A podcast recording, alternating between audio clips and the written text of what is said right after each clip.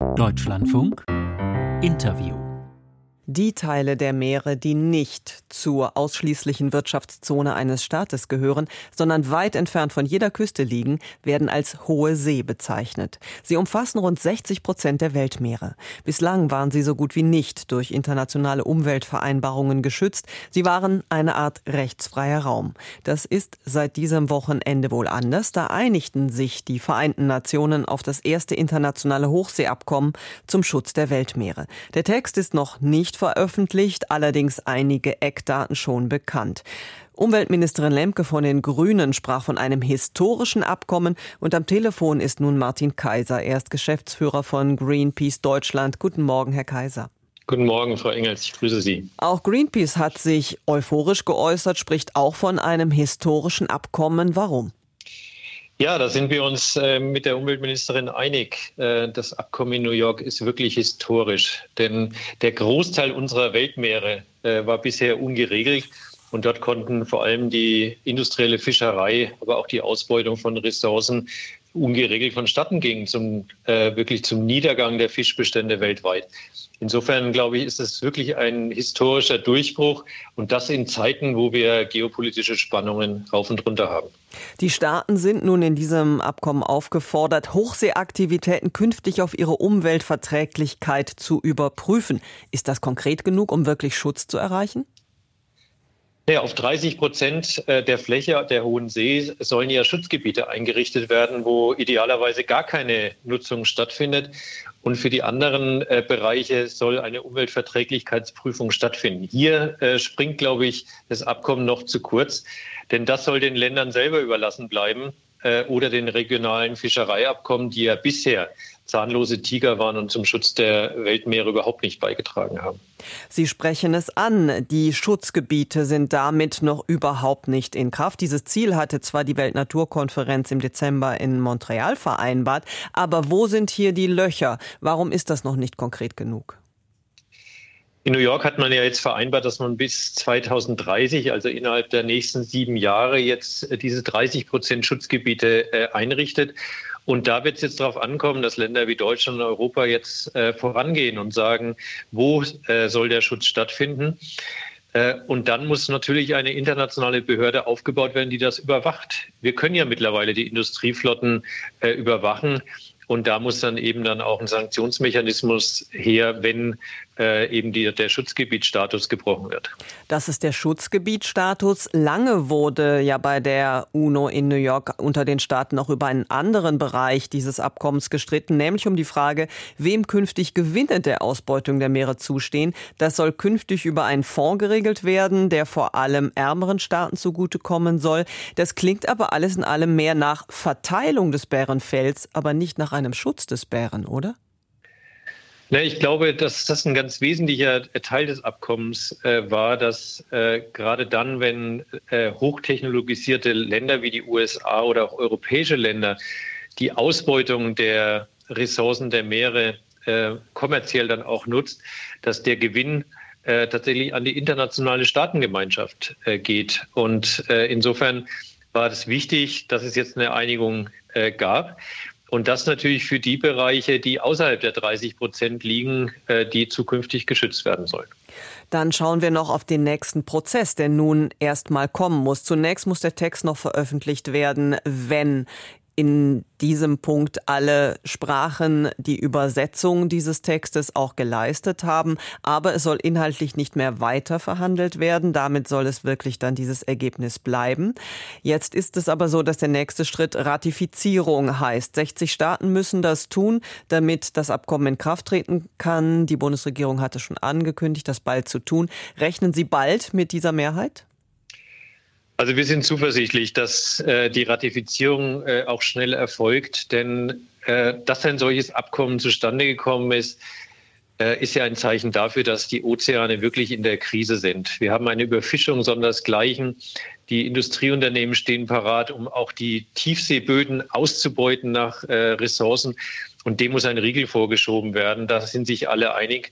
Deswegen äh, sind wir zuversichtlich, dass wirklich ähnlich schnell ratifiziert wird wie damals das Pariser Klimaabkommen, was ja innerhalb von zwölf Monaten dann unter Dach und Fach war. Da es ja noch keinen formalen Beschluss gibt, ist derzeit etwas unklar, ob Russland und China am Ende tatsächlich bei dem Abkommen dabei sein werden.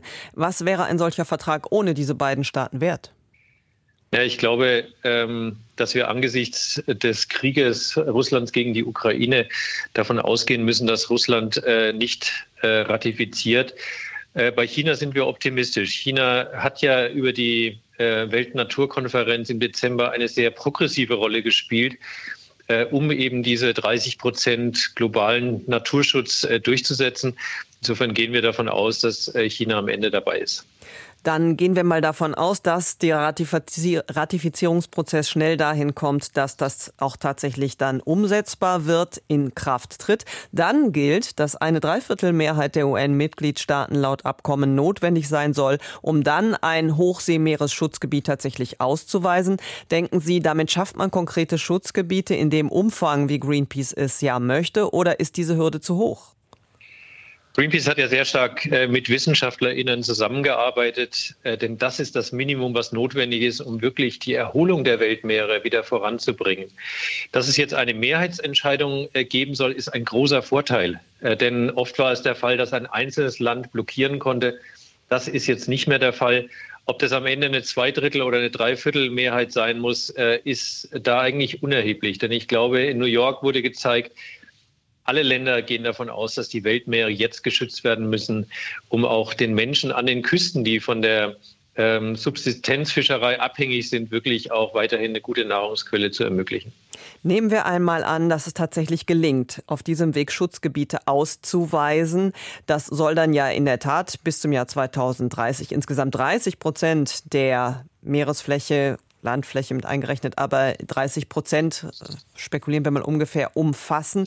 Wäre damit zum Beispiel die Hochseefischerei, wie wir sie kennen, industrieller Natur, am Ende in Zukunft überhaupt noch möglich? Die industrielle äh, Fischerei muss beendet werden, denn die hat zur Zerstörung der Fischbestände weltweit äh, geführt. Wir müssen vielmehr wieder zu einer Fischerei zurückkommen, die außerhalb der Schutzgebiete wirklich nachhaltig ist und denjenigen Menschen dient, die an den Küsten von der Fischerei leben und dort die Menschen mit wichtigen äh, Nahrungsmitteln versorgen. Das heißt, die Art von Fischkonsum, wie sie die Weltbevölkerung derzeit auch hier in Deutschland hat, müsste sich umstellen, was Fisch angeht. Ja, gerade Länder wie Deutschland, äh, USA, viele Länder haben einen viel zu hohen äh, Verbrauch von Fisch. Ich glaube, ähnlich wie, wie beim Fleisch, wir äh, müssen etwas weniger äh, davon essen und dafür sorgen, dass die Fische, die auf den Tisch kommen, aus wirklich nachhaltiger Nutzung außerhalb der Schutzgebiete kommen und innerhalb der Schutzgebiete fischereifreie Zonen komplett schaffen. Und ein Aus des industriellen Bergbaus am Meeresboden wäre für die Schutzflächen oder vielleicht auch generell dann der nächste Schritt? Wir dürfen ja jetzt nicht den nächsten Fehler machen und äh, nach der industriellen Fischerei jetzt die industrielle Ausbeutung der Meeresressourcen äh, angehen. Hier muss ein klarer Riegel vorgeschoben werden. Und schon in diesem Jahr, im Juni, steht eine Entscheidung an. Und wir sind äh, vorsichtig optimistisch nach den Entscheidungen von New York, dass den Weltregierungen jetzt wirklich am Herzen liegt, äh, diesen einzigartigen Lebensraum äh, zu schützen und nicht weiter auszubeuten. Wenn Sie tatsächlich den bisherigen Tiefseebergbau, den bisherigen Hochseefischereibetrieb angehen wollen, dann ist doch die Wahrscheinlichkeit sehr groß, dass da starke Lobbyinteressen gegenstehen. Das heißt, so weit wird es nicht kommen? Greenpeace hat jetzt 15 Jahre äh, für, die, für dieses Hochschutzgebietsabkommen äh, gekämpft. Millionen Menschen haben uns unterstützt. Und wir sind sehr zuversichtlich, dass diese Unterstützung weit gehen wird. Und wir werden definitiv ein Auge drauf haben, dass die industrielle Ausbeutung der Meere gestoppt wird. Nehmen wir an, dieses Hochseeabkommen tritt jetzt in Kraft. Welches wäre das nächste weitere konkretere und international verbindliche Gesetz, das Sie fordern? Wir müssen den Tiefseebergbau tatsächlich verbieten, denn da gibt es jetzt wirklich Bestrebungen, äh, das im industriellen Stil auszubauen. Hier soll die Entwicklung im Keim erstickt werden. Denn wenn wir das nicht äh, schaffen, dann wird es ein neues äh, globales Rennen um die Ressourcen geben und die Natur wird wieder mal das Nachsehen haben. Das, ist, das steht jetzt an und vor allem jetzt auch die Umsetzung des Abkommens vom Wochenende. Denn hier müssen jetzt in diesem Jahr, im nächsten Jahr erste Schutzgebiets ausgewiesen werden. allen voran auch in der Antarktis das Weddellmeer, was schon ganz lange auf der Liste derjenigen Gebiete steht, die unbedingt geschützt werden müssen. Auf der anderen Seite heißt es ja auch, die Ressourcen aus dem Meeresboden sind notwendig, um die Bevölkerung weltweit in irgendeiner Form auch weiter zu versorgen. Das glauben Sie nicht? Wir stehen ja gerade an einem Wendepunkt. Wir sehen es bei der Klimakrise, wir sehen es bei der Naturkrise, dass das äh, industrielle Modell, was wir momentan fahren, was auf Ausbeutung der Ressourcen angelegt ist, nicht mehr funktioniert. Wir müssen viel mehr in die Kreislaufwirtschaft äh, investieren. Wir müssen die Ressourcen, die wir schon genutzt haben, äh, wieder nutzen und wieder einbauen. Und wir müssen zukünftige Produkte so ausrichten, dass sie mit den äh, Ressourcen zu realisieren sind, die wir wirklich nachhaltig und auch sozial gerecht nutzen können. Da muss die Entwicklung hingehen. Und das heißt aber auch, dass sich unser Leben verändern wird. Es wird nicht schlechter werden, aber ich glaube, wir werden einen viel geringeren Footprint brauchen bei uns in der Gesellschaft, dass auch weltweit alle Menschen diesen Weg mitgehen können. Martin Kaiser, Geschäftsführer von Greenpeace Deutschland. Wir sprachen über die am Wochenende erzielte Einigung zum Hochseeabkommen zum Schutz der Weltmeere. Vielen Dank für das Gespräch. Ich danke Ihnen, Frau Engels.